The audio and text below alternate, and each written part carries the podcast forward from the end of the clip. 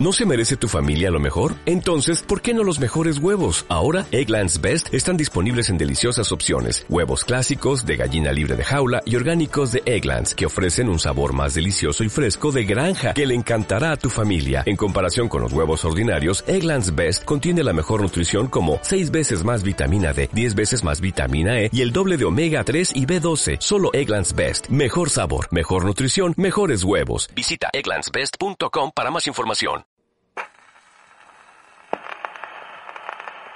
¿Qué debemos hacer las mujeres en este nuevo trance? ¿Otra vez ver marchar a los compañeros de todos los días? En aquel tiempo triste, vosotras tomasteis el arado en su nombre. Además, ¿cómo pudisteis ser tan crueles y tan ciegas? Fuisteis a las fábricas de armas y explosivos para empaquetar y pulir con vuestras manos la más odiosa de las muertes, la que iba zumbando, estallando sobre las cabezas encogidas de otras mujeres. No prestéis oídos a los himnos nacionales ni a las palabras retumbantes que os hablan de falsos deberes patrióticos, sino a esa otra voz dulce y profunda que sale del propio corazón y que enseña el precepto intangible de amor a todos los seres y a todas las cosas.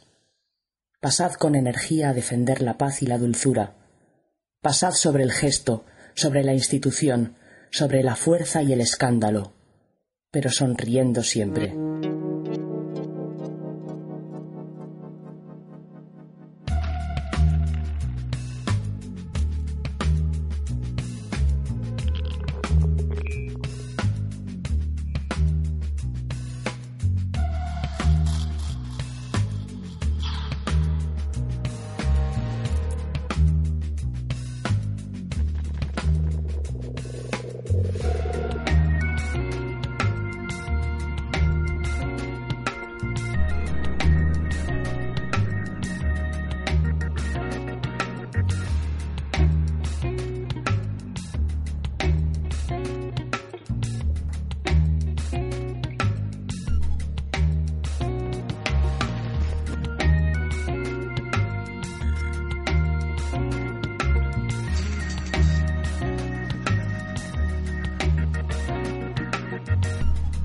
La guerra siempre cambia.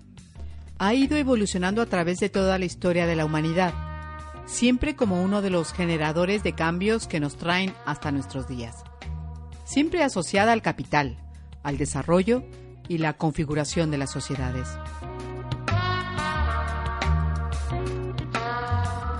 La guerra fue motor económico para el Imperio Romano.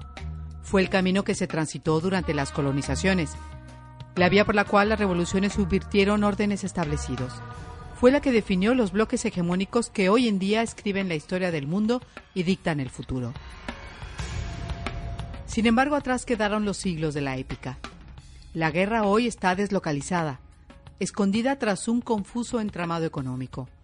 La tecnología la convierte casi en un videojuego para muchos soldados. Los drones se desplazan sobre el terreno disparando, automatizados o controlados por jóvenes que manejan un teclado frente a la pantalla, pero asesinan de verdad.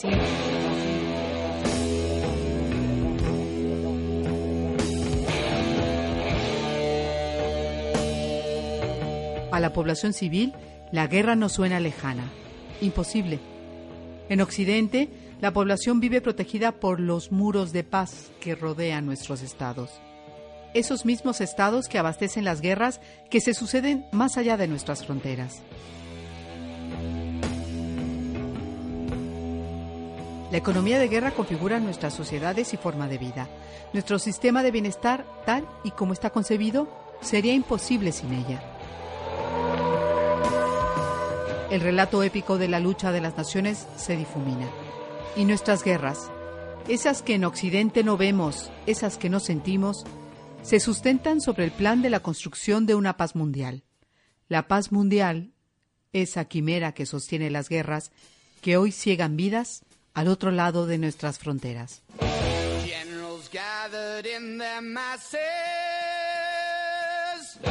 just like witches at black masses.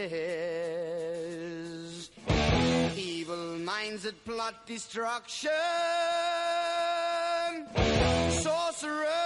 Death's construction. In the fields of bodies burning. As the war machine keeps turning. Death and hatred to mankind. Poisoning their brainwashed minds. Oh, Lord, yeah.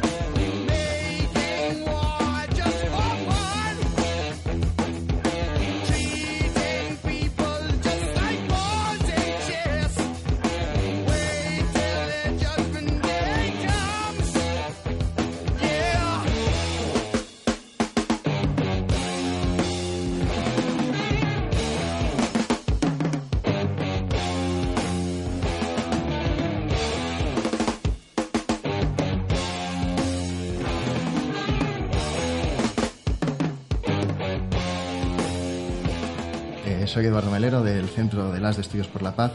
Bueno, habría que hablar en general de industria de defensa e industria de seguridad, que están muy relacionadas porque muchas de las industrias se dedican a los dos, armamento y al mismo tiempo seguridad, pero bueno, por empezar por el comercio de armamento, si tomamos el conjunto de los países de la Unión Europea, de los 28, bueno, 27 más 1 países de la Unión Europea, la Unión Europea es el principal exportador de armamento está por encima de Estados Unidos, está por encima de Rusia, está por encima de China. Luego, claro, cada uno de los países por separado, pues la situación es distinta, ¿no? Por ejemplo, España se suele situar entre el sexto y séptimo.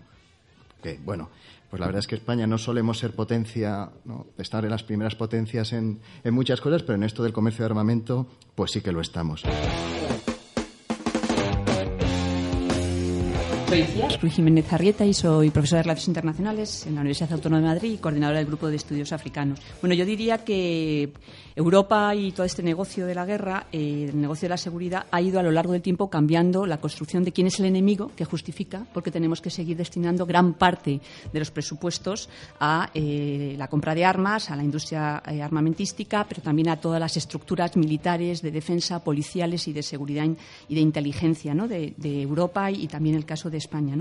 Pasamos de ese enemigo que era el comunismo en la Guerra Fría a, en la década de los 90, eh, plantear un discurso en donde lo que era Europa y España eran salvadores, ¿no? salvadores que iban a resolver los conflictos armados que había en África y en el sur global, en donde la violencia era bárbara, producta- producto de las luchas tribales y donde aparece todo un discurso de guerra justa, de intervenciones militares humanitarias, para legitimar, eh, como ya no tenían ese enemigo que era el comunismo y la Unión Soviética, pues necesitaban seguir nutriendo el presupuesto de defensa y construyen esta, esta nueva eh, discurso de salvadores o constructores de paz. ¿no? Y después del 11 de septiembre del 2001 vuelven a construir un nuevo enemigo, que es ahora el terrorismo internacional, que son las migraciones, que son el crimen organizado, para construirlo, estos fenómenos como amenazas de seguridad que para defender a las sociedades del norte pues requerimos y se requiere poder seguir destinando todo este dinero al negocio de la seguridad. ¿no?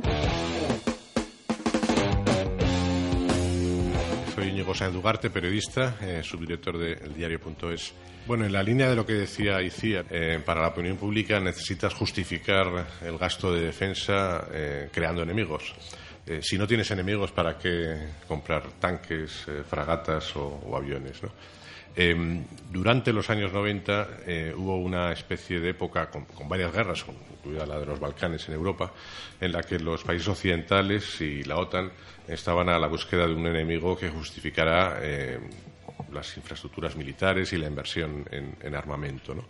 Y, tuvieron bastante problemas en, en encontrarlo. ¿no? Em, y se produjo en general un claro descenso del gasto en defensa en todos los países occidentales, incluido Estados Unidos. ¿no? Eh, todo eso cambió, obviamente, con el, el atentado del 11 de septiembre del 2001 y eh, fue la oportunidad mágica que encontró la OTAN para justificar su, su existencia.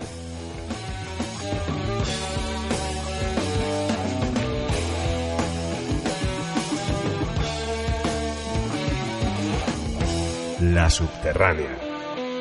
Un programa de El Salto Radio.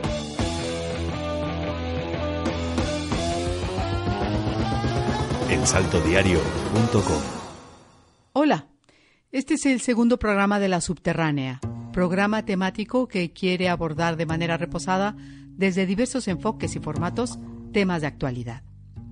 Guerra y paz nos reúne en esta ocasión. Dos conceptos, antagónicos, complementarios, dos fenómenos que forman parte de la historia de la humanidad misma. ¿Y cómo es que no hemos terminado con la guerra? No solo no la hemos terminado, sino que con el desarrollo de la alta tecnología resulta un buen negocio hasta en épocas de paz. Hoy queremos abordar los aspectos que mantienen estos fenómenos siempre en vilo, la actualidad de la carrera armamentística, el estado de procesos de paz y el papel de España en el negocio de la guerra a través de su industria más que prolífica de los últimos años. Para ello, nuestro hilo conductor está en la conversación en la que participan nuestra invitada e invitados que han escuchado presentarse al inicio. Contamos también con testimonios de hoy y otras voces del pasado que dan cuenta de la intermitencia de estados de guerra y paz en la historia moderna. La colaboración de José Carmona y su baúl de Kubrick no faltará en esta ocasión, aproximándonos al cine que ha tocado estas temáticas. Vaya el agradecimiento por delante de que este programa lo hacemos desde el estudio de Radio y Televisión Ingobernable, ubicado en el Centro Social La Ingobernable. Y también gracias a Radio Vallecas. Mi nombre es Susana Albarrán y en nombre de todo el equipo os invito a entrar de lleno a la subterránea. Hecha por el grupo dirigente contra sus propios súbditos y su objeto no es la victoria, sino mantener intacta la misma estructura de la sociedad. Iniciamos la primera parte de nuestra mesa de debate con Itzia Ruiz Jiménez, coordinadora del Grupo de Estudios Africanos y Grupo de Estudios Internacionales de la Universidad Autónoma de Madrid, con líneas de investigación sobre conflictos armados y construcción de paz. Íñigo Sáenz de Ugarte, periodista, autor del blog Guerra Eterna y columnista del diario.es.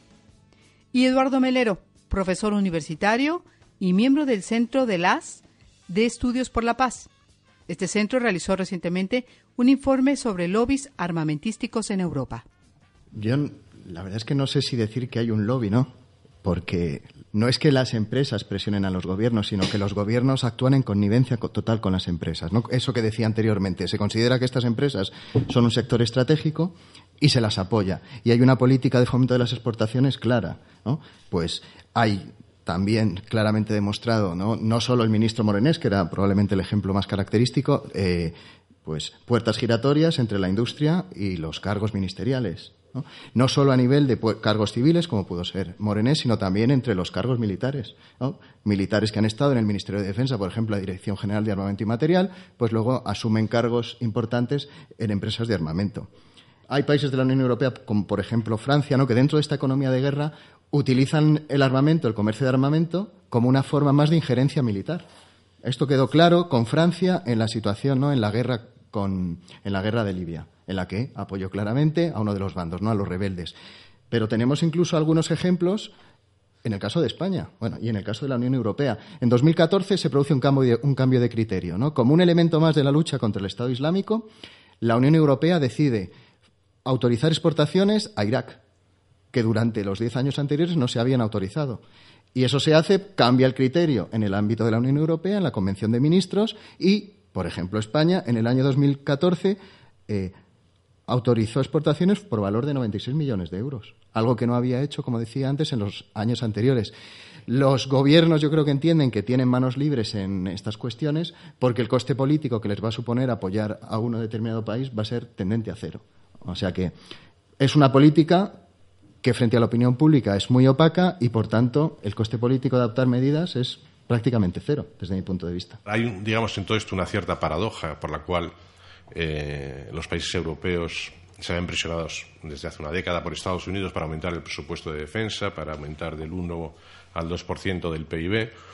Eh, pero luego resulta que cuando eh, se han producido iniciativas, intervenciones militares, digamos, multilaterales, que decir, por ejemplo, Estados Unidos y el Reino Unido presionan a otros países europeos para que aumenten esa, esa implicación suya, en general los gobiernos no suelen tener, excepto el, gobierno británico y el francés, por la vocación imperial y por tener unas fuerzas armadas muy profesionalizadas, eh, el interés de países como Alemania, España o Italia no es muy grande, porque son conscientes, y esta es la principal razón, de que resulta muy difícil de vender a sus respectivas opiniones públicas ese nivel de intervención militar, que para los gobiernos británicos y franceses pues suele ser más fácil. Eh, sin embargo, yo creo que eh, para la opinión pública de muchos países europeos parece que sí que está siendo como más fácil eh, vender o aceptar to- toda la cantidad de dinero que se está destinando en el- del negocio de la seguridad al control migratorio. ¿no? Yo creo que hay como dos retratos que se hacen de lo que está ocurriendo, por ejemplo, en el Mediterráneo. Uno es la construcción de las personas que están viajando por el Mediterráneo y que sufren pues en esos viajes tan peligrosos, donde muchísima gente se queda en el camino, bien en el desierto o bien en el mar, se les construye como víctimas ¿no? Del crimen organizado, del- de los traficantes o incluso víctimas de trata con fines de explotación. ¿no? Las mujeres inmigrantes solo aparecen en ese discurso como las víctimas de unos criminales codiciosos que se aprovechan y que les manipulan para eh, aprovecharse de, la necesidad de esos viajes y de esas subidas de sus países de destino, ¿no? de origen, perdón. Pero al mismo tiempo también se construye una imagen de esas personas, por otro lado, especialmente como si fuera una invasión, una avalancha que hay y muchas veces aparecen eh, datos que lanza la policía o que lanza el Ministerio de Interior de al otro lado de las vallas de Ceuta y Melilla hay un millón de personas esperando para cruzar, ¿no? Datos absolutamente falsos que lo que están es construyendo la idea para mucha gente en, en Europa y en España de que nos van a invadir y además nos van a invadir eh, jóvenes negros y musulmanes, que esto es muy importante, ¿no? En la construcción de este imaginario que luego hace que no haya ningún tipo o por lo menos no haya un coste político cuando eh, los gobiernos europeos, la agencia europea que, ha, ha cuatriplicado sus fondos ha sido Frontex y ha sido justamente para todo el negocio de la militarización de las fronteras. ¿no? Entonces, a mí me parece que en ese sentido uno de los elementos de reflexión es eh, se están desviando, o sea, no hay dinero para educación, no hay dinero para sanidad, no hay dinero para lucha contra la violencia de género en este país, pero se cuatriplican los presupuestos a nivel europeo y España saca dinero de fondos europeos para todo lo que tiene que ver con esta militarización. ¿no? En referencia a esta militarización, la OTAN, Organización del Tratado del Atlántico Norte, exige desde 2014 que sus 28 países miembros dediquen al menos un 2% de su Producto Interior Bruto al gasto militar. A pesar de ellos, solo cuatro estados logran alcanzar esta cifra, que se plantea inalcanzable para muchos de ellos. El compromiso de 2% es compromiso países OTAN. Se supone que no Estados Unidos, no sé si Canadá también cumple los, el 2%, pero una, de las formas es modernización del armamento. También otro de los problemas es cómo determinamos ese, dos- ese porcentaje del 2% que corresponde. De todos modos, yo supongo que eso se plantea más como un ideal, como una baza para presionar a los gobiernos. Los países del Golfo Pérsico, por ejemplo, no, no necesitan que les pidan que aumenten el gasto porque ya lo hacen y, y, y lo que hacen además es tener, eh, sobre todo en el caso de Arabia Saudí, ¿no? Eh, fuerzas armadas o ejércitos eh, muy poco, por así decirlo, preparados para la guerra, de un nivel profesional no muy alto, eh, pero al mismo tiempo tener una cartera de, compra de armas, de, digamos, los mejores juguetes del mercado, eh, que suponen inversiones de miles de millones de dólares. ¿no? Yo creo que es muy importante ¿no? El- eh, la industria armamentística y cómo se beneficia de ese aumento del 2% y, lo- y todo ese entramado de puertas giratorias entre lo político y lo económico ¿no? que planteaba Eduardo. Pero a mí me parece también muy importante no perder la dimensión política de todo esto. ¿no? Y hay una dimensión política que tiene que ver con eh, cómo se está planteando a varios niveles el papel que juega el discurso de seguridad, los espacios un poco de legitimación. ¿no? Entonces yo creo que hay amplios sectores de la política internacional, desde el mundo de la construcción de paz, desde el mundo de la cooperación al desarrollo, desde, bueno, prácticamente en toda la política internacional, la lucha antiterrorista, el tema migratorio, que se, ha, eh, se han convertido los fenómenos y se están explicando y se hacen diagnósticos de por qué se producen los fenómenos, profundamente eh, convirtiéndolos exclusivamente en amenazas de seguridad. De manera que así se legitima que la respuesta que hay que dar es una respuesta de seguridad, que es lo que luego permite que esa economía esté y haya esa argumentación de hay que subir al 2% el Producto Interior Bruto. ¿no? Pero esto tiene unos impactos enormes en muchos países de- del sur global, a través de la cooperación al desarrollo y la idea del nexo seguridad.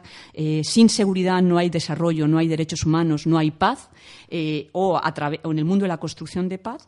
Lo que, o en todos los ámbitos de la política, lo que está haciendo la Unión Europea es financiar los aparatos de seguridad de muchos lugares del mundo. Y esos aparatos de seguridad tienen un impacto directo en los derechos humanos de la gente. Y yo creo que se están generando espacios de impunidad eh, subfinanciados por Europa, por Estados Unidos, tanto en su política exterior, en su política migratoria, y yo creo que tenemos que poner sobre la mesa los profundos impactos políticos y en términos de derechos humanos que tiene toda esta eh, apuesta por la militarización y, es una apuesta que además no solamente eh, quita recursos para políticas en contextos donde la inmensa mayoría de la población mundial se está empobreciendo por las políticas de austeridad y por todas estas políticas neoliberales que eh, y ese dinero se está destinando a esto otro, ¿no? Yo creo que tenemos que poner sobre la mesa que eso tiene impactos enormes eh, políticos, sociales y, de todo tipo en todo el mundo, ¿no? Sí, bueno, eh, eh, se podría, continuando lo que acabas de decir, por dar ejemplos concretos, ¿no? Lo que ocurre en América Latina en la lucha contra la droga, ¿no? La militarización de un problema que tiene múltiples facetas, pero también tiene una, un una faceta de, de orden, seguridad y de violencia muy marcada. Con lo cual ahí eh, el Estado tiene la obligación, digamos, de responder con, por la fuerza, ¿no? Pero convertirlo en un problema de militarización, eh, como hemos visto en México y está empezando a ocurrir en Brasil, supone eliminar eh, en la práctica eh, la discusión política y social sobre cómo enfrentarse a la amenaza del narcotráfico, de las bandas en algunas zonas de México y Brasil, para convertirlo en una guerra interna. Con, ¿Con qué consecuencias? Bueno, se consiguen algunos éxitos en términos de lucha contra los narcos y también grandes fracasos, pero las consecuencias de las que se avisa antes y luego siempre se terminan cumpliendo es la convertir al ejército en una en otra en otro cártel armado más eh, la corrupción interna que ya existe en la policía se traslada al ejército y numerosas violaciones de derechos humanos y la ausencia por completo de mecanismos de justicia, obviamente civil, en la lucha contra, contra esos delincuentes. ¿no?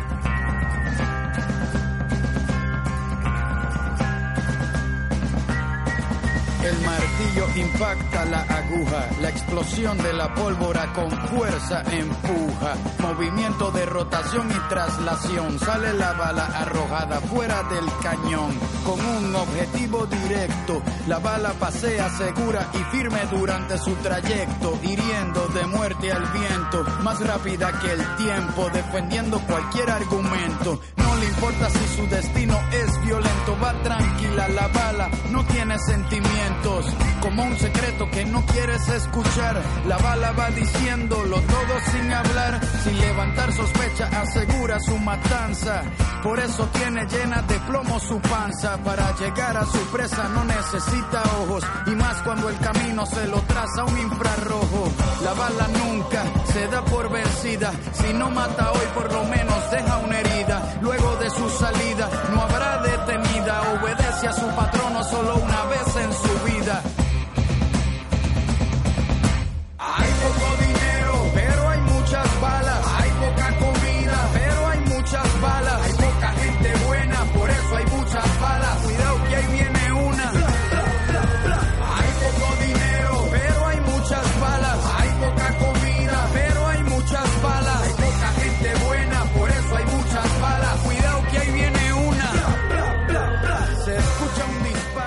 En el segundo tramo de la subterránea, en la que entramos a hablar de paz.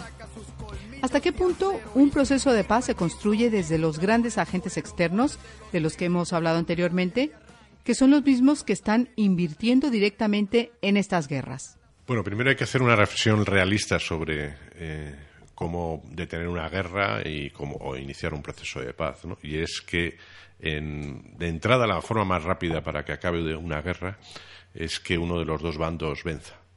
Eh, y hay muchos casos de, guerras que se han prolongado durante años porque había una especie de empate estratégico o, como por dar un ejemplo reciente del caso de Siria, porque la intervención militar exterior eh, permitía que cuando uno de los bandos estuviera en una posición, digamos, débil o vulnerable, esa ayuda exterior le permitía, por así decirlo, igualar el marcador o como mínimo no ser eh, arrollado. ¿no? Bueno, y si eso no es posible, eh, es, en, es en el momento en el que eso que se llama la, comunidad internacional, eh, o los países vecinos, o las organizaciones internacionales, pueden intervenir. Eh, el problema de esto es que realmente si uno de los bandos no quiere detener la guerra, eh, casi nunca paga las consecuencias. Podría incluso ganarla, pero luego no es convertido, digamos, en un pari absoluto por eh, los principales, los países que forman parte del Consejo de Seguridad de la ONU eh, o incluso sus vecinos. ¿no? Es decir, no, hay, no se paga un precio por el cual un régimen político determinado, un partido determinado un- o un caudillo se hace con el poder en un sitio a través de una guerra y luego, pasado un tiempo, eh, digamos, lo- otros demás países se resignan a, esa realidad. ¿no? Eh, porque realmente poner fin a una guerra realmente es muy complicado. Eh, sobre todo si es una guerra civil. Si no hay un consenso básico de convivencia en esa sociedad, eh, realmente es, es muy, poco, muy difícil crearlo desde fuera. Y realmente eh, el método drástico, digamos, que es el de la invasión, a medio y largo plazo nunca es una buena alternativa, dado que hay pocos ejemplos de, de- de paz que ha sido impuesta desde fuera, eh, a menos que, en el- sí en el pasado, en siglos anteriores, pero solo se conseguía a través de una destrucción total y absoluta de esa sociedad, ¿no? Pero como eh, ese nivel de destrucción no es permisible ahora, eh, aunque sí que las guerras se prolonguen durante muchos años, pues realmente eso no es, creo yo, una opción, ¿no?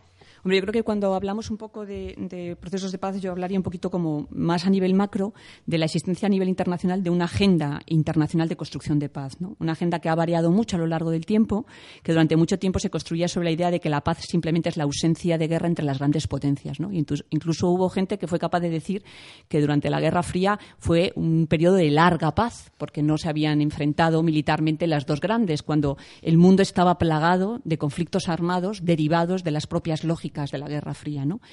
A partir de la década de los 90 surge una nueva agenda de construcción de paz a nivel internacional que plantea que donde hay conflictos armados son en los conflictos internos. Son guerras civiles que se están produciendo en África, que se están produciendo en otros lugares del mundo, y se plantea toda una agenda de cómo desde el exterior se puede intervenir aparentemente o dicen para contribuir a la resolución de esos conflictos. ¿no? Y los procesos de paz son uno de los de las dimensiones en las cuales la comunidad internacional ha intervenido en esos espacios en conflicto, eh, llevando a, pago- a- a cabo, desplegando lo que se ha llamado una agenda eh, de paz liberal, que es una agenda que lo que pretende un poco en esos espacios de conflicto hace un diagnóstico de por qué se produce la guerra civil en esos espacios.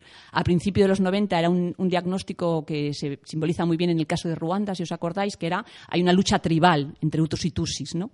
Cuando describimos un conflicto armado como que es un espacio donde lo que hay ahí es eh, mm, lo que algún autor ha llamado el nuevo barbarismo, ¿no? la etnicidad, el tribalismo en lucha, hoy en día se explica el terrorismo internacional desde la idea de que son fanáticos religiosos, ¿cómo resolvemos un conflicto cuando el diagnóstico que hacemos es ese? No hay solución cuando estamos poniendo como causa la diferencia cultural, esencializando lo que significa eso y poniendo como algo que es profundamente violento y conflictivo. ¿no? Entonces, ante eso, la respuesta es, entonces, a principios de los 90, es simplemente que la paz fuera, apoyar la paz fuera mandar misiones para defender la ayuda humanitaria. Luego la narrativa cambia y viene a decir que en realidad lo que ocurre en África son que son estados fallidos, estados colapsados, en medio del caos y la anarquía, lo que impera es o la codicia de los señores de la guerra, ¿no? los recursos naturales que hay en, las guerras en África, o eh, posteriormente vendrá el discurso del terrorismo internacional, ¿no? las redes de Al-Qaeda, Al-Shabaab, Boko Haram. ¿no?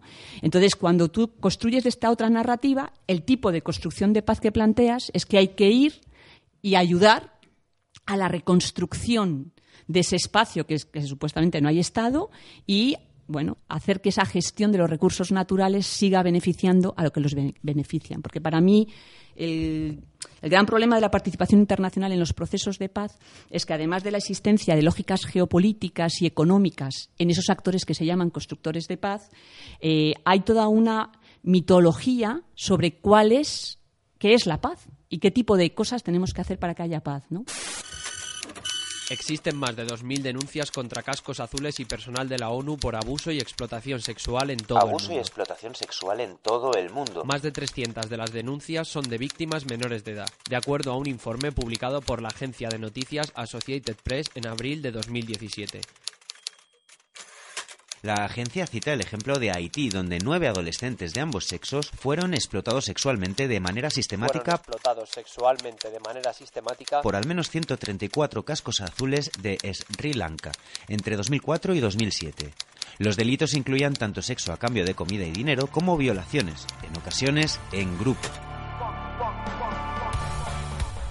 BBC 2011. Cascos azules y abusos sexuales, un escándalo recurrente. El País 2015. Los cascos azules intercambian productos por sexo. Un informe de la ONU asegura que esta es una práctica habitual de las tropas de paz. La Razón 2016. ONU vota resolución contra abusos sexuales de miembros de misiones de paz. Associated Press 2017. Una investigación de Associated Press muestra que la mayoría de los crímenes sexuales cometidos por efectivos de las fuerzas de paz de la ONU no llevaron a los responsables a la cárcel. Eldiario.es 2018. Acusan a varios cascos azules de explotación sexual en República Democrática del Congo.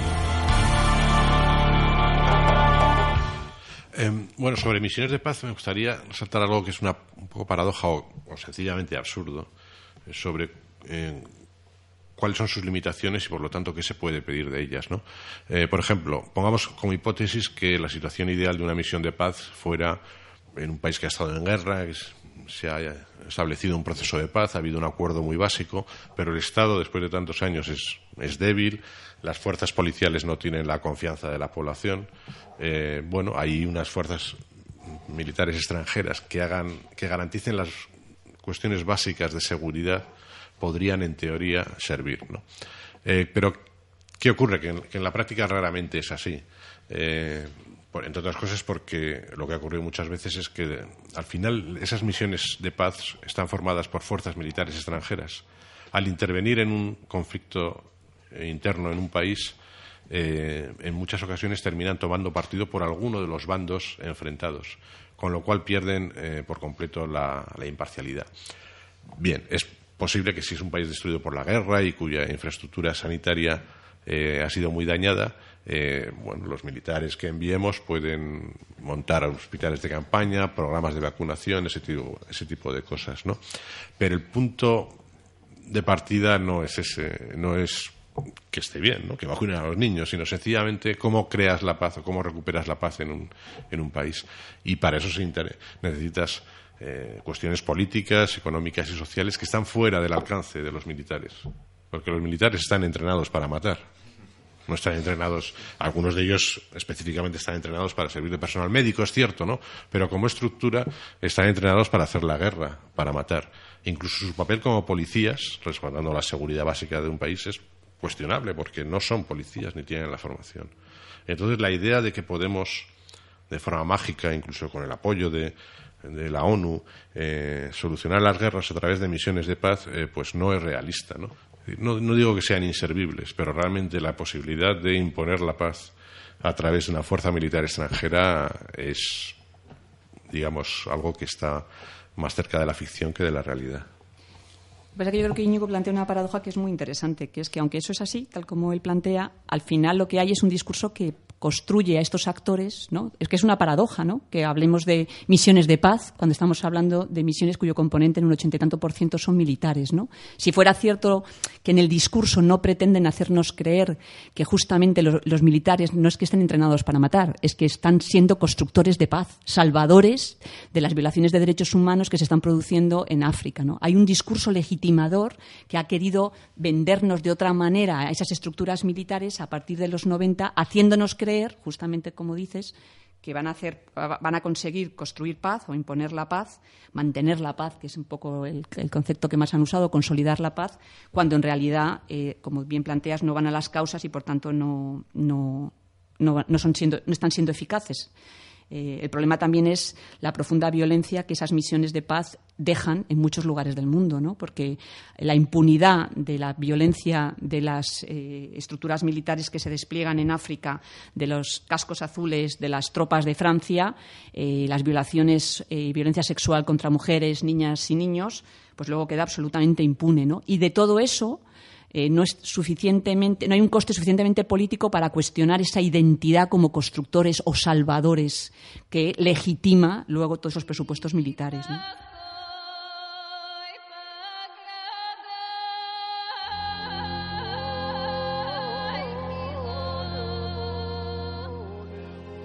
Yo soy Stasha Zajevich, eh, activista y fundadora de Mujeres de Negro de Belgrado. También he sido activista de la Red Feminista Yugoslava antes de la guerra.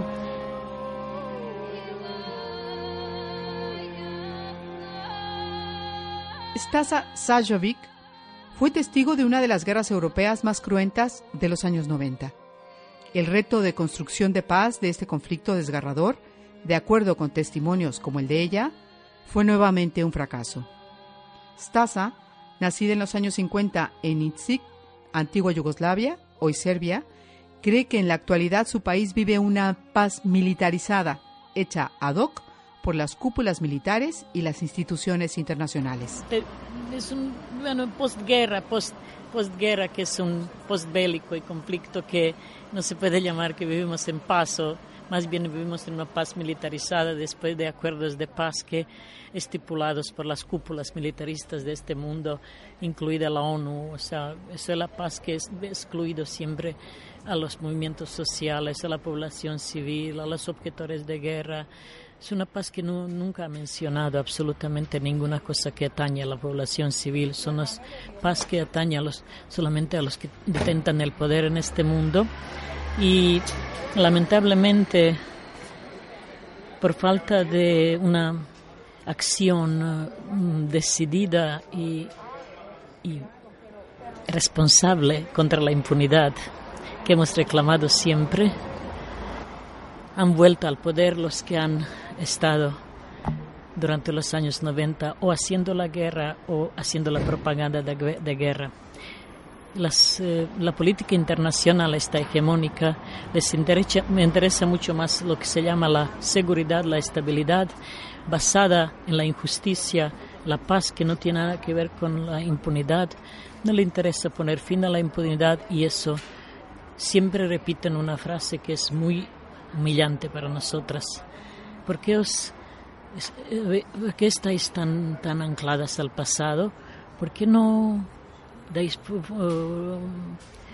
¿Por qué no? ¿Por qué remover el pasado?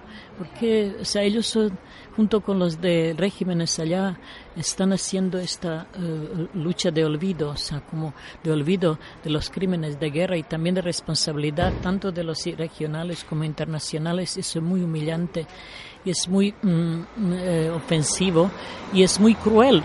Eh, eh, porque el pasado, el, el, el pasado es omnipresente, el pasado es nuestro presente porque las huellas de ese pasado están en todas partes.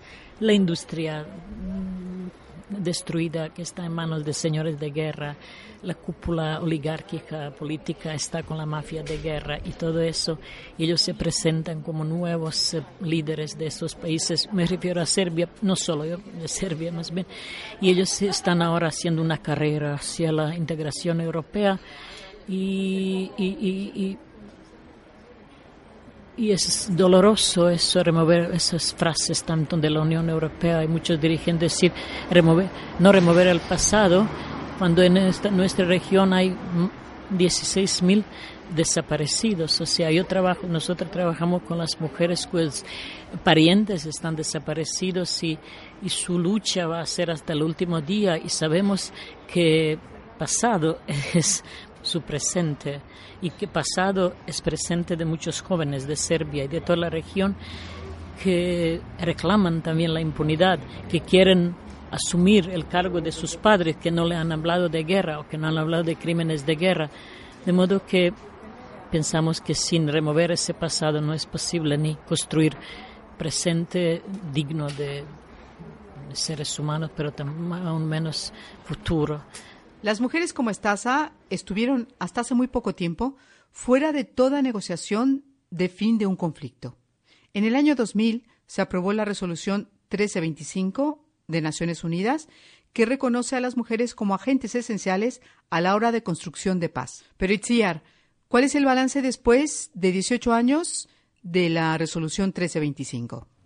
Bueno, yo creo que se puede leer el proceso como un proceso de luces y sombras. ¿no? El movimiento feminista global, después de muchísimos años donde había una ceguera muy clara en el mundo de la guerra y la construcción de paz a los impactos que tenía la guerra y la paz en las mujeres y en los hombres, pues consigue esta, esta famosa resolución, ¿no? la resolución 1325, que es, que es una resolución del Consejo de Seguridad y, por tanto, vinculante para todos los Estados miembros de Naciones Unidas, que plantea tres cosas. Participación de mujeres en todo lo que tiene que ver con la construcción de paz. Procesos de paz, operaciones de mantenimiento de la paz, estructuras de arquitecturas de paz y seguridad, en todo lo que tenga que ver con la construcción de paz tiene que haber mujeres.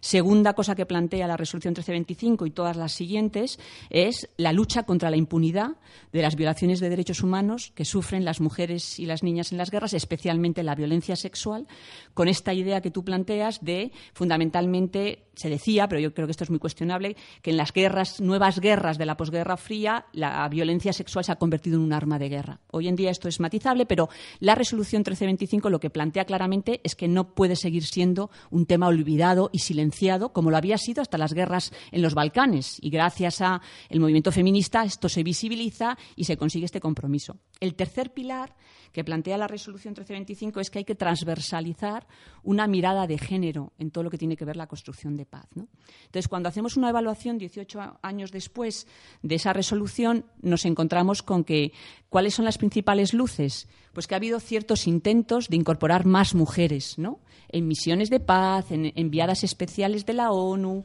en, en todo lo que son las negociaciones de paz, ¿no?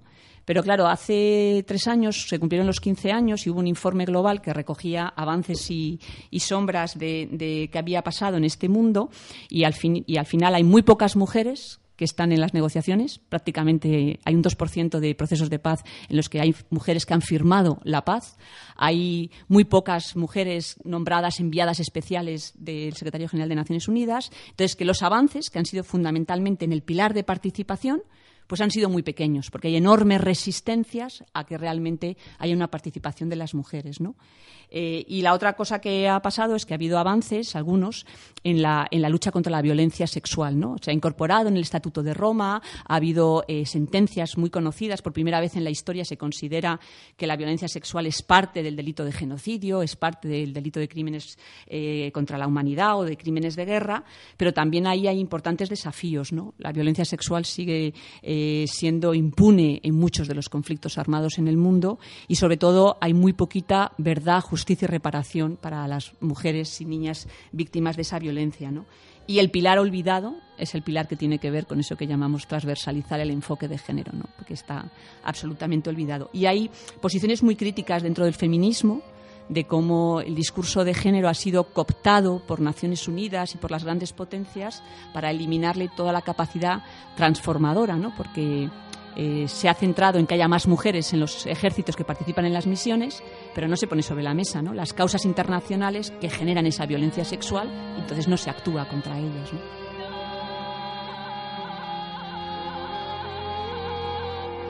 Antes de la guerra existía la red feminista yugoslava, yo era activista, y de muchas otras eh, eh, iniciativas de disidente de izquierda antes de la guerra. Eh, al estallar la guerra, entonces el feminismo activismo feminista, activismo de la luz, se ha, muy diversificado, muy enriquecido y entonces yo como activista de mucho periodo, yo puedo decir que eh, para mí ha sido un trabajo político más, más eh, eh, excitante, más rico, enriquecedor. Yo he visto desde el inicio que las mujeres sobre- que han sufrido genocidio y masacres, etcétera, etcétera, rechazan ser reducidas a la- al, papel de víctima, de mujer, personas pasivas. O sea, ¿cómo yo puedo tratar víctima a una persona que sobrevivido la muerte? O sea, ¿cómo se me ocurre a alguien tratarle de víctima? O sea, es ofensivo, porque ellas son las que nos, eh, y junto, eh, la- las que generan conocimiento des- desde su experiencia, lo que hemos creado se llama nuevo paradigma de, de de saber, o sea, ellas, con, su saber es el conocimiento, es la experiencia, es más, es igualmente digna que las profesoras universitarias y de- eh, desde el inicio trabajamos en ello. Muchos, en caso de Serbia, muchos hombres que han ido a la guerra, que son veteranos de guerra, han quedado, se han quedado sin trabajo, han sido movilizados por fuerza, se han dedicado al alcoholismo o drogadictos y ejercen mucha violencia sobre las mujeres y mayoría de los femicidios, asesinatos este, eh, a lo largo de estos años está relacionado con los veteranos de guerra y el Estado de Serbia que ha sido régimen agresor no reconoce eso y es nuestra lucha también vincular esa, esta, este crimen de reclutamiento forzoso de los hombres con la violencia que viene en posguerra, que estoy conectado igual que la pobreza. O sea, eh, eso todos son motivos por los cuales nos interesa el pasado. Y lo más preocupante es que no hay ninguna presión sobre Serbia de la, de- ni de la Unión Europea de poner fin a la impunidad. Impunidad por los crímenes de guerra y las últimas sentencias, últimos años del Tribunal de, de la Haya han demostrado un total, ¿cómo decir?, colapso de la justicia internacional. Con cosas buenas que ha hecho el Tribunal de la Haya, muy buenas. En primer lugar, primer Tribunal de la Historia, que ha, que ha calificado violencia sexual, o sea, eh, violencia en la guerra como crimen de guerra. Es un enorme paso, pero eso no se ha hecho gracias a los tribunales de la Haya, sino se ha hecho gracias a grandes campañas de las mujeres de la región, mujeres víctimas de ello y también de la intercomunidad de solidaria internacional, etcétera, etcétera. Pero últimas sentencias son absolutorias muchas de ellas, o sea, no solamente que son mínimas sentencias para los genocidas, que son genocidas, y entonces eso es muy preocupante que la gente se ha desencantado.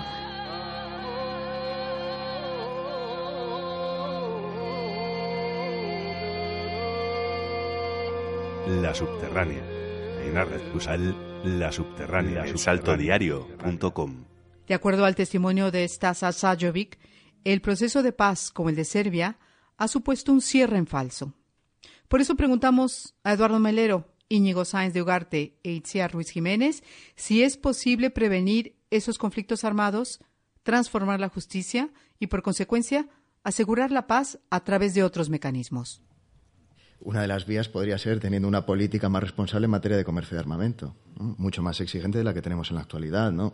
Países en conflicto, países en los que haya eh, riesgo de que se produzcan violaciones de derechos humanos, no, no exportarles. ¿no? Si eso la Unión Europea lo adoptara, pues ya sería un, un paso adelante. Para mí un elemento fundamental es actuar sobre las causas y las causas, desde mi punto de vista, la causa más importante tiene que ver con el modelo eh, capitalista que una élite político-económica global formada por las élites del norte y algunas élites del sur eh, que acapara por desposesión los recursos naturales, el coltán, el trabajo de millones de personas en todo el mundo y tenemos que, tra- tenemos que cuestionar este modelo de desarrollo neoliberal, capitalista, patriarcal, racista, antiecológico. Y claro, para eso hay que articular muchas luchas que se están produciendo en muchos lugares del mundo, porque hay miles de múltiples resistencias a este proyecto político-económico que unos pocos están llevando a cabo, que gobiernan el mundo, eh, y que están eh, bueno, articulando espacios de una enorme violencia, sea en escenarios de conflicto armado o en escenarios que llamamos de paz,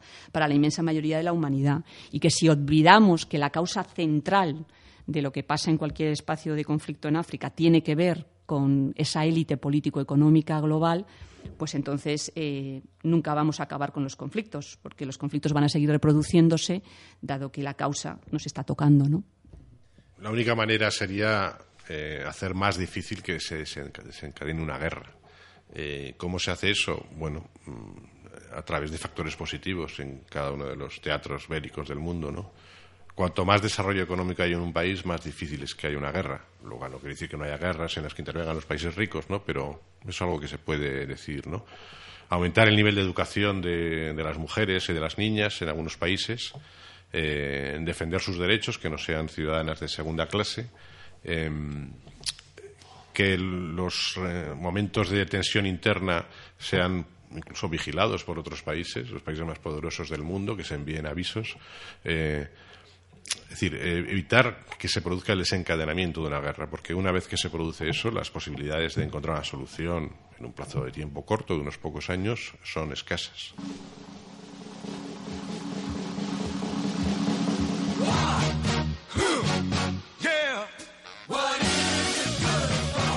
Absolutely nothing. Uh-huh. Gail. What is it good for? Absolutely. Nothing. Share again, y'all. Wah. What is it good for? Absolutely nothing. Listen to me. Oh,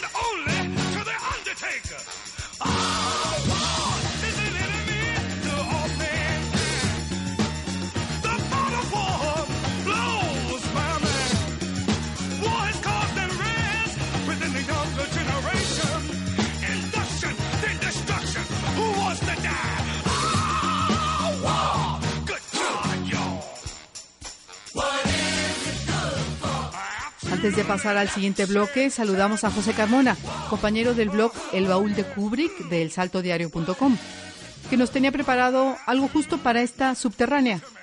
Cuéntanos, José. Hola a todos, pues es que acabamos justo de salir del cine, de pegarnos un atracón tremendo, de ver películas sobre guerra y paz, que ya que aprovechábamos que la subterránea iba a hablar de estos conceptos tan antagónicos, pues hemos decidido hacer una pequeña selección de películas no tan conocidas en la actualidad, pero que en su momento algunas incluso tuvieron mucha relevancia y algunas que han estrenado hace poco y que han caído en el olvido. Entonces, por empezar, vamos a hablar de, películas de paz, pero no de, de aquella manera, no de estas firmas de paz amistosas y entrañables que siempre nos quieren vender en algunas salas de cine.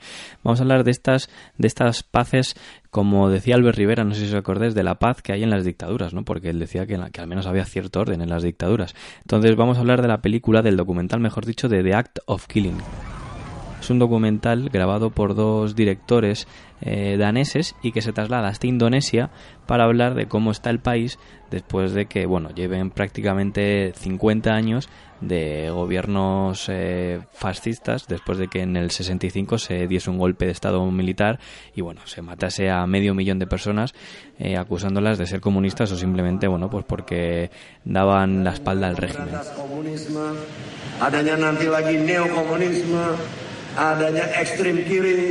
Entonces esta película se acerca a los que eran líderes de los escuadrones de la muerte en, en esa Indonesia de los años 60 y 70 y van como recreando eh, por, por la ciudad y por el país eh, cómo mataban y cómo torturaban a los sospechosos de ser comunistas, cómo les torturaban, las bombas que ponían en los campos. Bueno, la verdad que es una barbaridad de película, es increíble porque estos dos eh, gángsters, como ellos mismos se denominan, eh, colaboraron con el régimen y con el Estado militar durante todas estas matanzas y van recreando sin ningún tipo de escrúpulos todo lo que hicieron y lo cuentan con total naturalidad y lo que pasa es que además, bueno, poco a poco pues eh, por lo que sea, se van sintiendo culpables de lo que hicieron hace tantos años y poco a poco va saliendo ese, esa pequeña culpa en algunos de ellos. Otros están tan tranquilos con lo que hicieron. Otra película que habla de paz pero desde la guerra, ¿no? como en un intento de reclamar que la paz es necesaria y que se tiene que buscar, es una película antibelicista del año 1971 del director, bueno, sobre todo guionista, famoso por sus guiones excelentes, pero que se atrevió con la dirección Dalton Trumbo. Si os acordáis, este guionista que estuvo en la lista negra estadounidense durante muchísimos años y que fue ganando Oscars gracias a seudónimos que se ponía porque no podía firmar sus trabajos. Entonces, en el 71 hizo Johnny cogió su fusil, que es probablemente una de las películas más importantes antibelicistas que se hayan hecho jamás en la historia. ¿Qué quiero? Quiero salir. Quiero sentir el aire fresco sobre mi piel. Quiero sentir que hay gente a mi alrededor. No. Resultaría demasiado caro cuidarme al aire libre. No lo haría. Pero puede que haya un medio de que lo pague yo. Y va de un hombre que, que en la Primera Guerra Mundial se despierta totalmente, mm, bueno, desubicado y resulta que poco a poco va descubriendo que es que está totalmente paralítico y que mm, no se puede comunicar con nadie ni nada, ¿no? Que me hagan publicidad como el único trozo de carne en el mundo que habla con la parte de atrás de la cabeza. Y si eso no atrae al público, digan que soy del último hombre del mundo que se alistó en el ejército, creyendo que el ejército hacía hombre. Izad la bandera, muchachos, vuestra Y entonces bandera. a través de, de- de su vida pues va teniendo flashbacks en los que cuenta cómo se alista, cómo, cómo él vive la guerra y bueno, un poco el absurdo de ese patriotismo que les vendían, de que tenían que, que hacerlo por su país y que, y que pues que no llevaba nada. Y es una película fascinante porque a través de guerra y de penurias te está contando que, que la paz no es que sea necesaria, es que es un imperativo de calidad de vida. Y ahora nos venimos a Europa para hablar de una película que habla de la paz y de para qué sirve la paz y cómo se tiene que educar en la paz para no volver a la guerra. Y es una película que seguro que algún cinéfilo conoce porque, bueno, es es bastante conocida en, en- en estos circuitos que se llama La Ola. Es una película alemana del año 2008 dirigida por Dennis Gansel en el que se traslada a un instituto de, de barrio, de un barrio alemán, y un profesor se dedica bueno, quiere demostrar a través de un experimento que una sociedad sin, sin autocrítica, sin valores realmente fuertes y perdida en lo que podemos interpretar una crítica al mercado y al neoliberalismo, lo que implica es que una sociedad sin demasiados valores y sin estar demasiado arraigada a algo profundo puede caer perfectamente en lo que cayó en años anteriores, ¿no? Entonces en Alemania, pues que tienen la experiencia del nazismo, este profesor demuestra que, que sus alumnos pueden caer en este tipo de prácticas sin ningún tipo de problemas porque él sabe dirigirlos porque la gente no está educada para que los totalitarismos no les entren por los ojos. Entonces, además, acaba siendo también una reflexión sobre cómo las clases medias y bajas, sobre todo cuando las cosas van mal y cuando están un poco perdidos, abrazan este tipo de ideologías. Autocracia, ¿qué significa? Control. Una ideología. Un Führer, hombre. La disciplina, señor Wenger. Fundamentalmente, esta película se ríe de esa idea que se dice, ¿no? Siempre que, que se llena a veces la boca del eh, hay que saber el pasado para no volver a repetirlo. Y es mentira, porque todos estos chavales saben perfectamente quién fue Hitler, saben perfectamente qué fue el nazismo y qué eran los movimientos fascistas, y por supuesto se niegan y se llevan las manos a la cabeza pensando que eso volvería a ocurrir en, en Alemania. Y sin embargo, pues el profesor les pone a prueba y les demuestra que es que son perfectamente susceptibles a que eso vuelva a pasar. Es una película fantástica del año 2008 y que os recomiendo profundamente. Y ya para acabar, bueno, hay una película 10 años antes, eh, dirigida por Antonio Merceros, española, que se llama La Hora de los Valientes y que, bueno, está protagonizada por Adriano Ozores, Gabino Diego y Leonor, Godlin y que habla de, pues, eh, esa época previa al estallido de la Guerra Civil en la que, bueno, pues la, la gente de Madrid y sobre todo el gobierno huía hacia Valencia. Entonces, eh, habla de cómo un chico saca del Museo del Prado muchos cuadros para que se trasladen a Valencia, pero bueno, no puede sacarlos todos, evidentemente, y acaba con, guardándole en su casa un retrato de Goya, un autorretrato de Goya.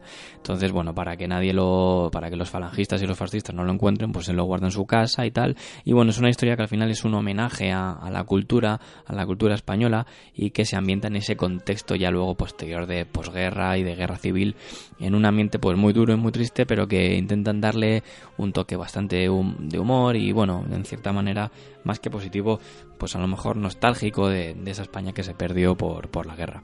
Y eso es todo, así que nada, eh, nos vemos en la próxima. Yo me vuelvo a meter al cine a encontrar alguna que otra peliculita para recomendaros en el siguiente programa. Hasta luego.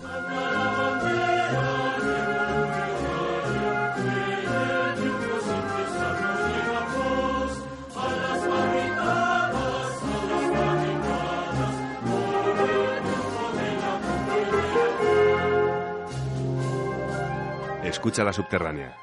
Un programa de El Salto Radio. Llegamos al momento de la subterránea sobre guerra y paz, donde nos centramos en el papel del Estado español en la industria de defensa. Volvemos a la mesa con nuestros invitados y preguntamos, ¿cómo funciona esa connivencia entre Estado e industria? Eduardo. Eh, el gobierno considera que la industria de defensa es una industria estratégica, intenta apoyarla de todas las maneras, ¿no? Eh, pues es- hemos visto ahora, ¿no? En el caso de la venta de corbetas a Arabia Saudí, como el jefe del Estado ha adoptado un papel importante, ¿no? Yo creo que es un papel más como la guinda del pastel, ¿no? Es un papel más simbólico que probablemente se explica porque Arabia Saudí es una monarquía y pues quieren tener un interlocutor al mismo nivel. Sin embargo, en todos los ámbitos y creo que es una de las cosas que explica que seamos una de las potencias en materia de comercio de armamento es la política de fomento de las exportaciones, que se lleva a cabo en distintos ámbitos. Dentro del Ministerio de Defensa, aparte del Secretario de Estado de Defensa, está- hay un órgano concreto, la Oficina de Apoyo Exterior, que tiene como función buscar mercados, buscar contratos para las, las empresas españolas. Hay dos, eh, hay dos empresas públicas, ISDEFE y DEFEX, DEFEX que está bueno, eh, en un presunto caso de corrupción, y estas dos empresas también tienen como finalidad favorecer las exportaciones de armamento. En, eh, eh, también están los agregados de defensa, que están en 80 embajadas españolas, que tienen también como finalidad, eh, una de sus funciones es gestionar contratos, ¿no? buscar contratos para la industria española de defensa. O sea que todo esto pone de manifiesto que hay, que hay una clara opción por favorecer las exportaciones, ¿no? porque ellos dicen que se internacionalice la, la industria de defensa. Los contactos son claros. Dentro de un plan, del plan de internacionalización de la industria de defensa, se recoge, por ejemplo, la creación de un grupo de trabajo. Y en este grupo de trabajo están, por un lado, representantes de las administraciones públicas, sobre todo el Ministerio de Defensa, pero también están representantes de las organizaciones que. eh, de las organizaciones de la industria militar. O sea que no es que, estaba diciendo antes, no me gusta lo del lobby, no es que haya lobby, sino que, bueno, forman parte, digamos, de la organización de la administración a través de esta vía, ¿no? Sí, a mí me parece que una de las cosas interesantes que ha, pasado, ¿no? Por ejemplo, con el caso Navantia, ¿no? que pone muy, muy sobre la mesa la contradicción que para mucha gente eh, supone en este país que Navantia, sus eh, astilleros, pues están en ciudades como Ferrol o como Cádiz, donde son las provincias con mayor número de paro, ¿no? Y entonces eh, hay una, bueno, un- un- una contradicción o un dilema político y, y ético en mucha gente, incluso en una gran parte de la clase política, en empleo aquí, porque hay muchísima gente que está pasando una situación muy dura en estas provincias y en toda España, el proceso de, impacto de las políticas de austeridad, de empobrecimiento de la mayoría de la población, pues bueno, que esos barcos sirvan para matar a gente en Yemen, bueno, aquí hay empleo, ¿no? Entonces, yo creo que ese dilema, Navantia es un caso muy claro, ¿no? De cómo se pone sobre la mesa una contradicción muy importante, pero a mí me gustaría como resaltar dos cosas. La primera, que es que aquí hay obligaciones jurídicas adquiridas por el Estado es- español, al, al igual que otros países del mundo, por el cual no se puede vender armamento, y para eso han firmado tratados, y ha firmado el Tratado de Control de Armas Ligeras, a países donde se estén cometiendo violaciones de derechos humanos. Y un proceso en donde tenemos que poner sobre la mesa y sensibilizar a la gente y, y plantearle a la gente, a los sindicatos de estos astilleros, si eh, no podríamos plantear otras alternativas políticas en las cuales se pueda generar empleo eh, de otro tipo, empleo eh, social, empleo eh, en energías renovables, en poner placas solares en Cádiz, otro tipo de empleo que no sea sobre la base de, de generación de violaciones de derechos humanos en otros lugares del mundo. Algo que durante décadas Europa ha hecho. Porque los estados del bienestar en Europa no solo se han construido con los impuestos de las poblaciones europeas y migrantes que viven en Europa, sino que también se ha construido sobre esa política exterior ¿no? profundamente bélica de la que estamos hablando. ¿no? Entonces, yo creo que, que es muy, muy interesante el, poner en el centro del debate político la necesidad de plantear alternativas económicas y sociales, ah, porque si no lo que está ocurriendo es que todo este eh, se está poniendo una especie de, de intentar enfrentar a los de abajo, ¿no? Entre la gente de Cádiz que no tiene empleo eh, y la gente que está sufriendo en Yemen, ¿no? Y yo creo que lo que tenemos que poner es sobre la mesa que esto tiene que ver con las políticas de austeridad y con un proyecto político económico que está llevando a cabo la élite española y europea, ¿no? Y que lo que tenemos que hacer es cuestionar eso y, plantear otras alternativas, ¿no? Para que esa dicotomía no sea como se está planteando. Bueno, por hablar directamente del tema de Navantia, las corbetas que se construirán que se- y se venderán a Arabia Saudí, por decirlo directamente, en este tema como en otros que tiene que ver con la industria militar y los puestos de trabajo que genera y la reacción que tiene eso, yo soy partidario de asignar la responsabilidad a, aquellos que toman las decisiones políticas. Pero lo que es evidente, y he comentado una vez en público, es que al alcalde de Cádiz o al de Ferrol, de cualquier ciudad donde hay una entrevista, una industria militar, no le van a pedir permiso ni le van a proponer que se construyan eh, unas corbetas o cualquier tipo de material militar.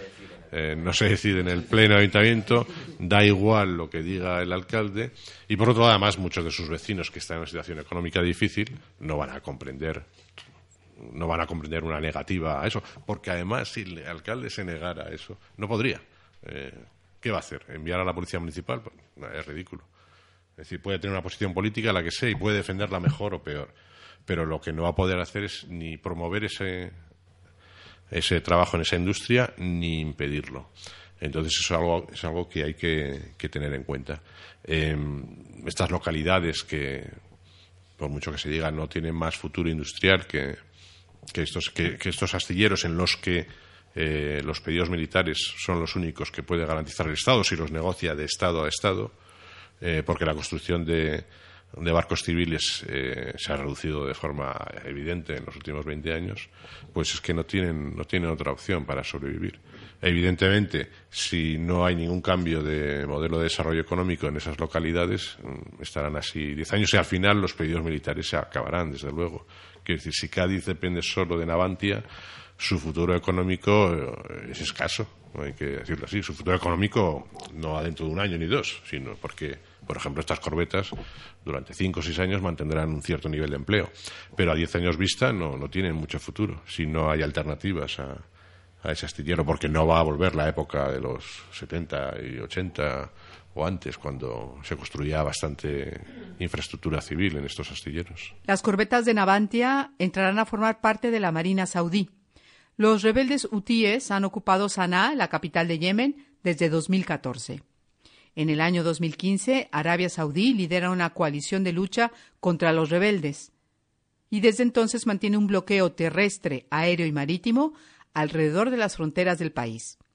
Un bloqueo que no permite la entrada de suministros ni ningún tipo de ayuda humanitaria para los 27 millones de yemeníes que sufren el conflicto desde hace cuatro años. Uno de los elementos fundamentales del sufrimiento de la población civil en Yemen viene por culpa del bloqueo naval que impide, ejecutado por los saudíes, que impide que en un país que realmente es muy pobre eh, lleguen los suministros necesarios y el material médico y eso.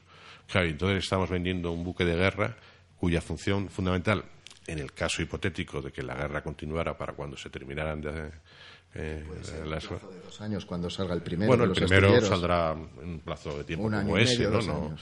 Eh, pues realmente eh, su única función eh, no será invadir un país eh, porque los saudíes no tienen calidad militar para eso pero sino será obviamente formar parte del bloqueo naval de, de Yemen no lo que es un crimen de guerra o hay sospechas muy sólidas de que se trata de un crimen de guerra no y realmente pues en este caso lo que hace el gobierno es eh, bueno, leído alguna declaración, incumplir la ley sin más.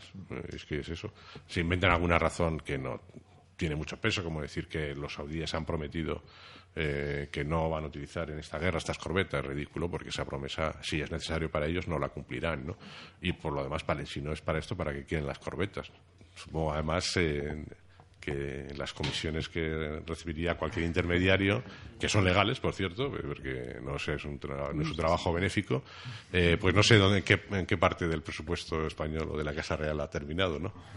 Pero obviamente en este tipo de contratos de venta de armamento, que se miden en, a veces en miles de millones o centenares de millones como mínimo, eh, las comisiones son muy altas, claro. Sí, bueno, yo iba a por ahí, ¿no? Yo no conozco ni he investigado, creo que sería un buen campo de investigación, ¿no? Ahora que se ha roto ciertos tabús también desde la prensa y demás en relación con la Casa Real, de dónde sale la fortuna del anterior jefe de Estado eh, y qué vinculación tiene con eso, ¿no? Y yo no sé si es tan legal que un intermediario que ha usado eh, digamos, su puesto como jefe de Estado y con presupuestos del Estado y contribuyentes españoles, el dinero que hubiera sacado de la intermediación en estos contratos vaya al patrimonio privado En la de la. factura no creo que salga eh, junto al IVA. Por no. eso digo que a mí me parece que hay una responsabilidad porque estamos hablando de espacios en realidad de corrupción, porque esto también, desde mi punto de vista, lo que estamos hablando es de toda esta estructura, muchas veces que hemos visto en otros ámbitos de la economía, El ejemplo claro es Defex, ¿no? Defex, es presuntos casos de corrupción en ventas de Angola como mínimo, ¿no? En la que ha habido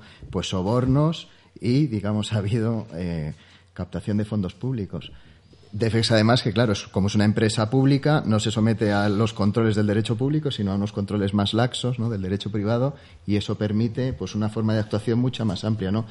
Vuelvo a decir lo que decía antes, ¿no? Es toda una política, en unas ocasiones se utiliza el jefe del Estado, en otras el secretario de Estado de Defensa, en otras va el ministro, la ministra, quien corresponda. Y bueno, luego hay toda una, un entramado de funcionarios que tienen como función, pues eso, ¿no? Eh, gestionar los contratos, favorecer contactos. Pero yo creo que son los tribunales porque también tiene que haber un coste político, ¿no? Creo que tenemos que denunciar y hay que avergonzar a los políticos cuando están incumpliendo claramente la ley y están cumpliendo los tratados internacionales de derechos humanos, ¿no?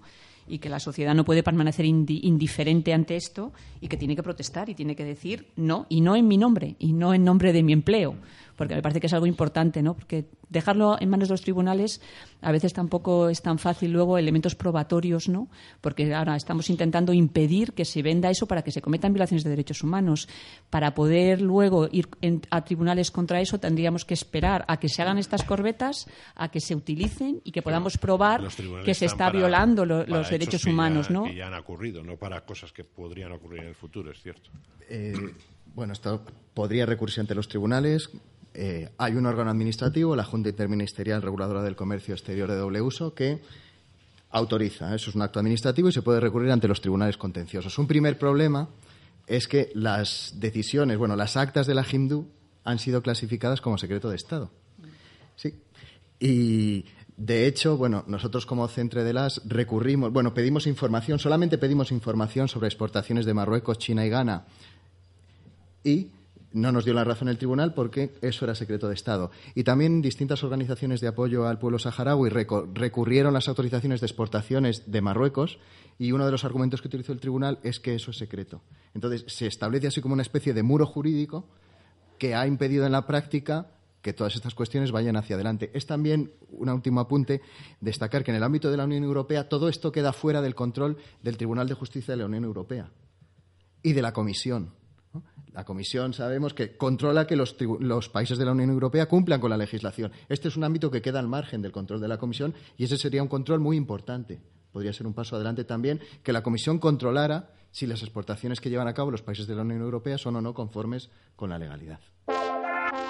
Entra a formar parte del proyecto El Salto y haz posible un medio financiado por la gente. Puedes hacerlo a tu medida, según tus fuerzas. Creemos que una financiación dispersa, dependiente de miles de personas y colectivos comprometidos con el proyecto, es la única forma de garantizar a medio y largo plazo nuestra independencia. Ahora más que nunca son necesarios medios radicalmente diferentes. En un año de vida hemos hecho muchas cosas y queremos seguir haciéndolas para poder seguir informando desde la independencia económica que otros medios carecen. La mejor forma de contribuir al salto es hacerte socia y si ya lo has hecho, Y si ya lo has hecho, pues convence a otras para que lo hagan. Todas las decisiones políticas en torno a la guerra configuran nuestras vidas como ciudadanas. Hoy en día nos enfrentamos a duras penas por protestar contra ellas. En el pasado, el movimiento de objeción de conciencia en contra de la militarización de la población dio con muchos de sus miembros entre rejas para que hoy vivamos libres de la mili. Me llamo Ovidio Bustillo y nací en un pueblecillo de Palencia y en el año 75 pues por diversas circunstancias me tocó de repente tener que hacer el servicio militar. Y bueno, yo no estaba por la labor, pero tampoco sabía muy bien qué hacer.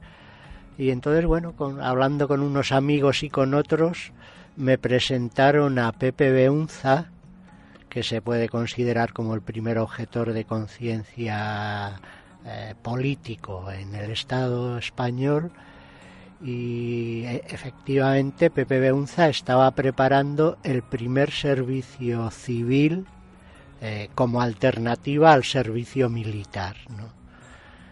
Entonces nos juntamos cinco personas dispuestos a dar una batalla política por el reconocimiento de la objeción de conciencia al servicio militar.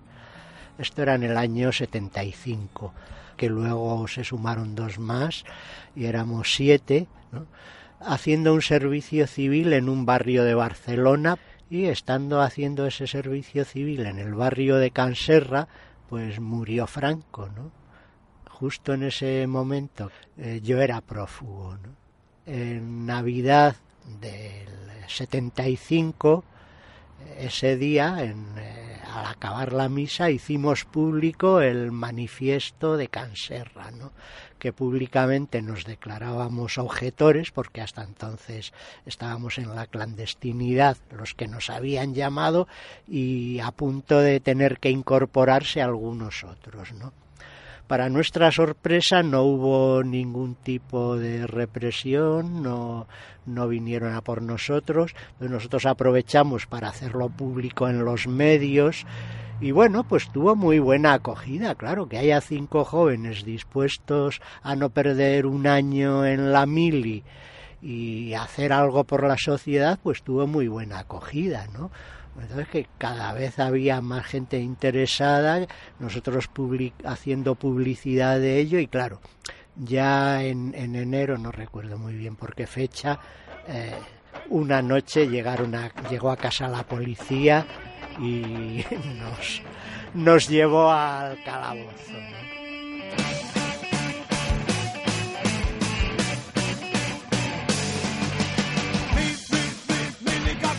Era una apuesta arriesgada. Ahora quizás de hombre, ¿por qué hacían un servicio civil si no hay que hacer nada? Eh, ahora es muy fácil decirlo, pero entonces eh, un objetor se enfrentaba a cuatro años de cárcel, eh, acabados los cuatro años de cárcel, te volvían a llamar y si te negabas te volvían a caer otros cuatro años una anomalía jurídica del franquismo que eran las condenas en cadena a los objetores.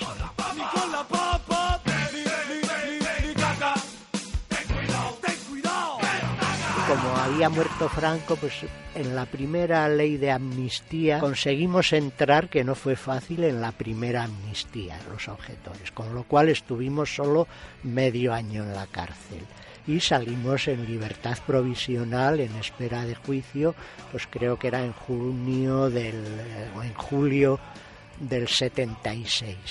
Justo ese verano eh, los objetores que había ya por las distintas ciudades se juntan en Landa, en un pueblecito de Álava, en un campamento, y allí es donde se funda el MOC. ¿eh? Se hace la, el primer manifiesto del MOC, digamos que es la, fundación del movimiento de objetores de conciencia como tal, ¿no? Ya había grupos en bastantes ciudades, ¿no? Y eh, claro, la idea se extendió enseguida y, exponencialmente fue creciendo el número de objetores, y ya no le quedó al, gobierno más remedio que hacer frente al tema. Los primeros gobiernos de la UCD no lo pudieron afrontar, pero el PSOE sí hizo un estatuto para los objetores de conciencia. Lo que pasa es que eran ya tantos los objetores y había madurado tanto la idea que ya, pues hombre, no nos enfrentábamos, creíamos que no nos enfrentábamos ya a las condenas en cadena del franquismo, y entonces una buena parte de, la gente más concienciada del MOC eh, se planteó que qué necesidad había de hacer un servicio civil sustitutivo de un servicio militar que no tenía ningún sentido de ser, ¿no? Te mandan una carta. Y fue entonces cuando se creó el movimiento insumiso, de los insumisos que se negaban a hacer el servicio militar y el servicio social sustitutorio. ¿no? Un movimiento muy rico en ideas, muy castigado por, por eh, los distintos años de gobierno del Partido Socialista. eh, Sufrieron crueles cárceles militares y prácticamente el problema no se solucionó hasta que no se acabó el servicio militar obligatorio. ¿no?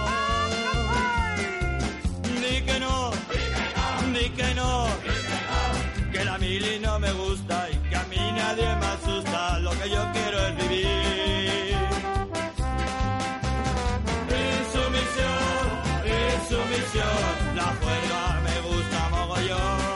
Lo que nos relata Ovidio es la prueba de que las luchas del pasado son las que configuran el presente. ¿Cómo actuamos hoy en día para cambiar el futuro? ¿A qué peligros se enfrenta esta lucha? En los últimos años se ha producido un proceso muy muy fuerte y muy preocupante desde una perspectiva democrática y de derechos humanos de represión de la protesta, ¿no? Y que podemos coger la famosa ley Mordaza y ir artículo por artículo viendo cómo está pensada para penalizar a un movimiento social, a una manera, a una marea, a eh, la, la plataforma de afectados de la hipoteca. Y en este sentido, una de las armas que está utilizando el Estado para reprimir la protesta, eh, eh, además del uso de fuerza armada y de fuerza de uso excesivo de fuerza por parte de las fuerzas de seguridad, como hemos visto en Cataluña y en otros lugares, tiene que ver con lo que se llama la burorepresión, ¿no? que es eso que has comentado. ¿no? Las personas que protestaron en, en la feria, lo que se les ha aplicado es la ley Mordaza y eh, eh, casi, a casi muchísimos de los espacios donde se están produciendo manifestaciones y protestas, lo que hay son unas respuestas del Estado con esas multas. ¿no? Si uno coge y mira en, el, en, el en la web del Ministerio de Interior y ve el informe del año, no sé si está ya el del 2017, el 2016 de aplicación de las medidas de protección de seguridad ciudadana, que es la aplicación de la ley Mordaza, el dinero que el Estado y el Ministerio de Interior ha conseguido en relación con todas estas multas que reprimen la protesta y que desde los organismos internacionales de derechos humanos dicen que son contrarias a las obligaciones también legales de España, está violando los tratados internacionales de derechos humanos con esto, estamos hablando de cerca de 11 millones de euros, de los cuales 3,8 millones es ap- aproximadamente son por una nueva falta, que es falta de respeto a la policía, en la cual la presunción de veracidad de lo que diga la policía, además se ha sacado del ámbito penal al ámbito administrativo. Bueno, hay toda una serie de claras, de una mm, situación muy, muy preocupante desde la perspectiva democrática y de derechos humanos de lo que supone la ley Mordaza, el Código Penal, la ley de enjuiciamiento criminal. Entonces, yo creo que hay que hacer un trabajo importante además de seguir movilizando y resistiendo, de utilizar todos los instrumentos, litigio estratégico, ir a tribunales europeos, eh, a que el Tribunal Europeo de Derechos Humanos le diga al Gobierno que no puede sancionar la libertad de expresión, que no puede eh, y cuestionar todo este andamiaje jurídico, ¿no? porque realmente estamos en una situación muy preocupante. Eh, lo que ha dicho, decía que decir, el, proceso de criminalización de la disidencia que ha habido en España en los cinco años es, es evidente y, eh, por un lado, hay que confiar en que acabe alguna vez, ¿no? Eh, pero, claro, evidentemente, mm, si todas las cuestiones que uno quiere llevar a la calle para protestar eh, se quedan frenadas porque te ponen multas por la ley Mordaza, pues entonces eh, no hay ninguna posibilidad de cuestionar políticamente ninguna actuación del gobierno y excepto votar una vez cada cuatro años, ¿no? Hombre, evidentemente eso es lo que lo que pretenden, ¿no? Ese empobrecimiento de la democracia.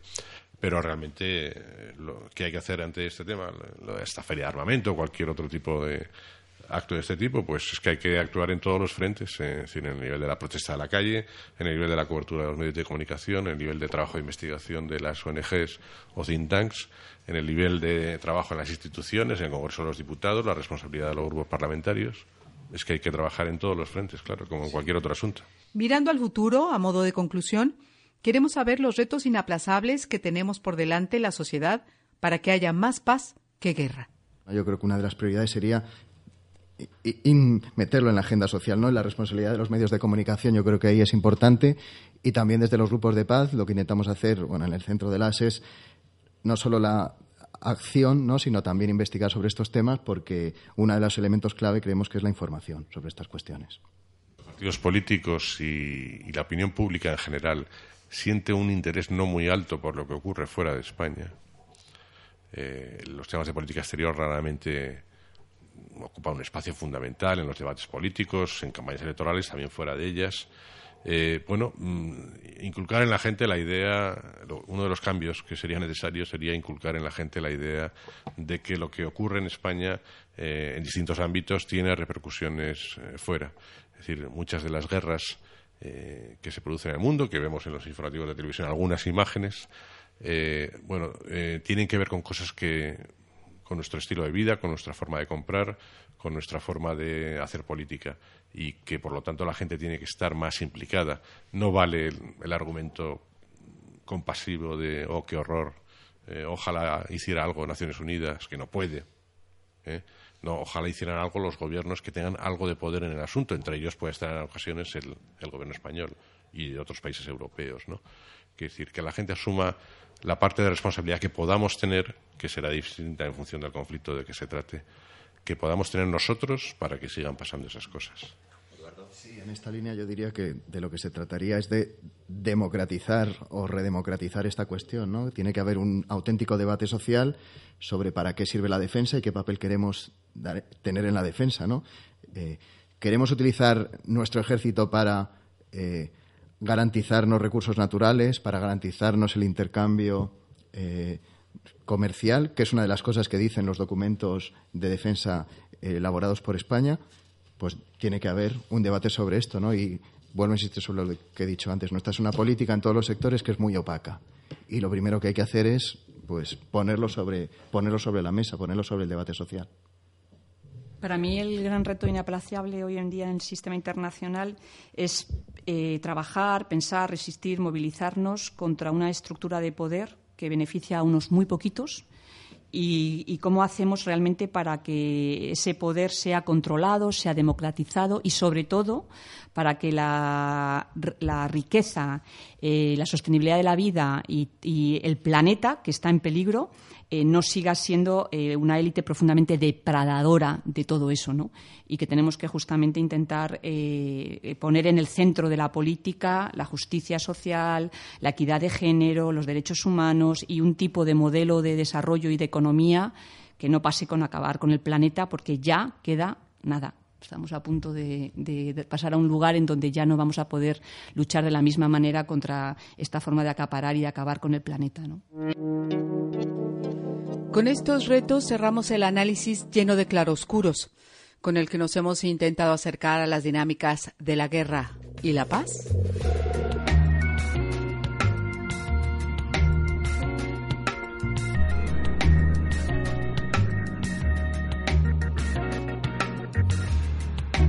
Puedes escuchar las piezas completas de los fragmentos que han acompañado el debate en nuestro espacio de radio en la web del saltodiario.com.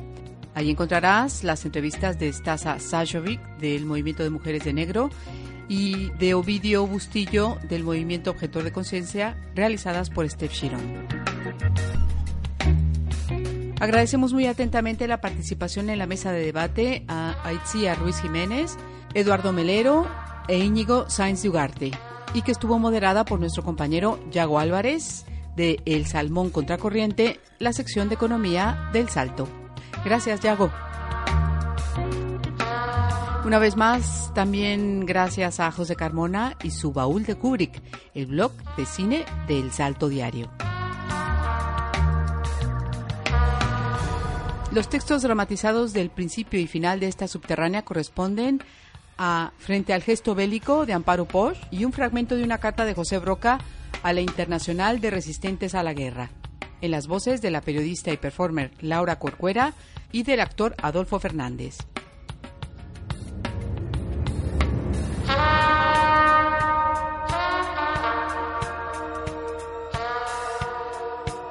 La documentación a través de artículos y reportajes consultados para este programa están disponibles también en la web del Salto Diario. Hemos escuchado fragmentos de las músicas War Pigs de Black Sabbath, La Bala de Calle 13 y War de Edwin Starr. La música de la sintonía de la subterránea es de Carlos Leal.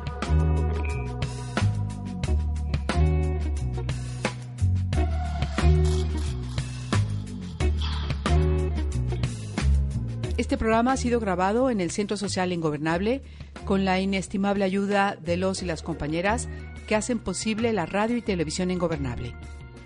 Gracias también a Radio Vallecas. La subterránea la habitamos colectivamente Eloy de la Asa, Estep Chirón, Álvaro Lorite, Esther Catoira, Ramón Ferrer, Julia Gas y quien les habla, Susana Albarrán. Esta es una producción de El Salto Radio. El equipo de la subterránea regresa a trabajar a su redacción en el subsuelo para preparar el siguiente programa que te traeremos dentro de un mes. Hasta entonces.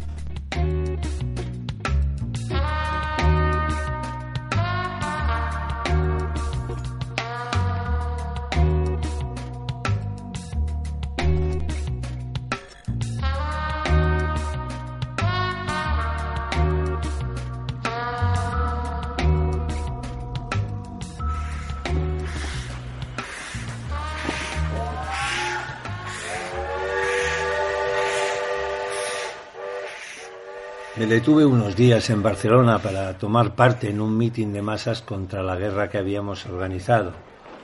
Pero no pudo llevarse a cabo, pues la misma noche que iba a celebrarse estalló la insurrección militar fascista. El peligro que ya os había notificado. En Barcelona eran días de amarga lucha.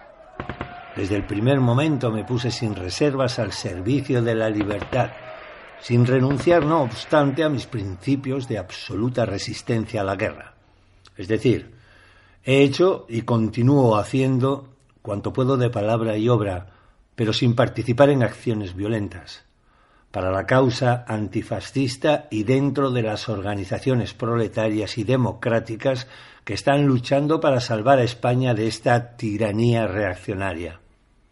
Mi trabajo es el de la información y propaganda en Barcelona, en Valencia, en la provincia de Cáceres y en Madrid, he actuado y continúo actuando en tareas tan interesantes como estimular, dirigir y organizar a los campesinos de manera que en lugar de abandonar su labor agrícola, trabajen incluso en aquellas tareas abandonadas por los fascistas en su vida para evitar la interrupción de la producción y el suministro de las ciudades, estableciendo y organizando escuelas y hogares para los niños de aquellos ciudadanos que han caído o están luchando en los diferentes frentes.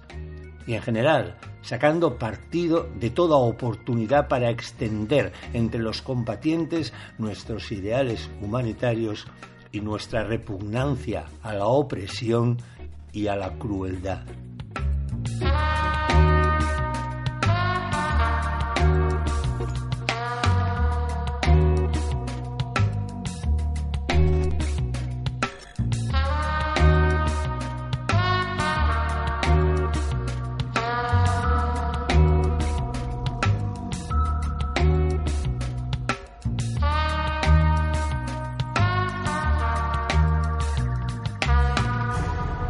Puedes escuchar todos los audios de El Salto Radio en elsaltodiario.com. Entra en la pestaña Media y selecciona Radio.